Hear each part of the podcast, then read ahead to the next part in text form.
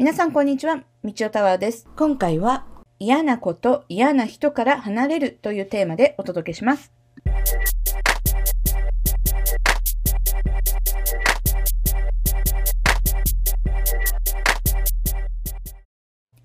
日本は文化として我慢するということが美徳とされていますが、これは時と場合によると思います。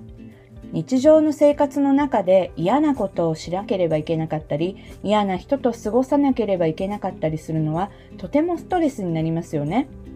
学校でたまたま一緒になったクラスメートにすごく嫌な人がいる場合残念ながらそのクラスメートと別のクラスにしてくださいというわけにはいきませんが大人になってからは全て自分の責任で環境を変えることができます。職場で今している仕事が自分に合わなくて毎朝仕事に行くのが本当に嫌だと思ったら無理をせずにその環境を変えることを検討しましょう。人間は向き不向きがあります。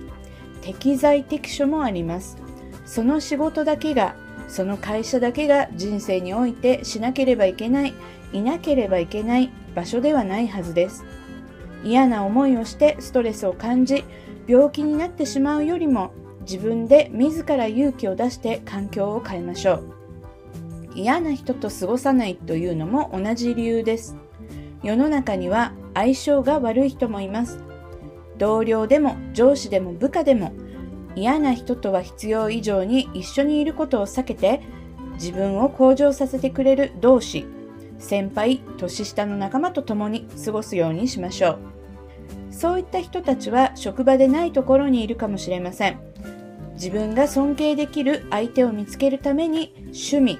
勉強、スポーツと手段は何でも良いので、ぜひ外に出て新しい出会いを見つけてみてください。また1週間充実した毎日を過ごせますように。I will see you next time.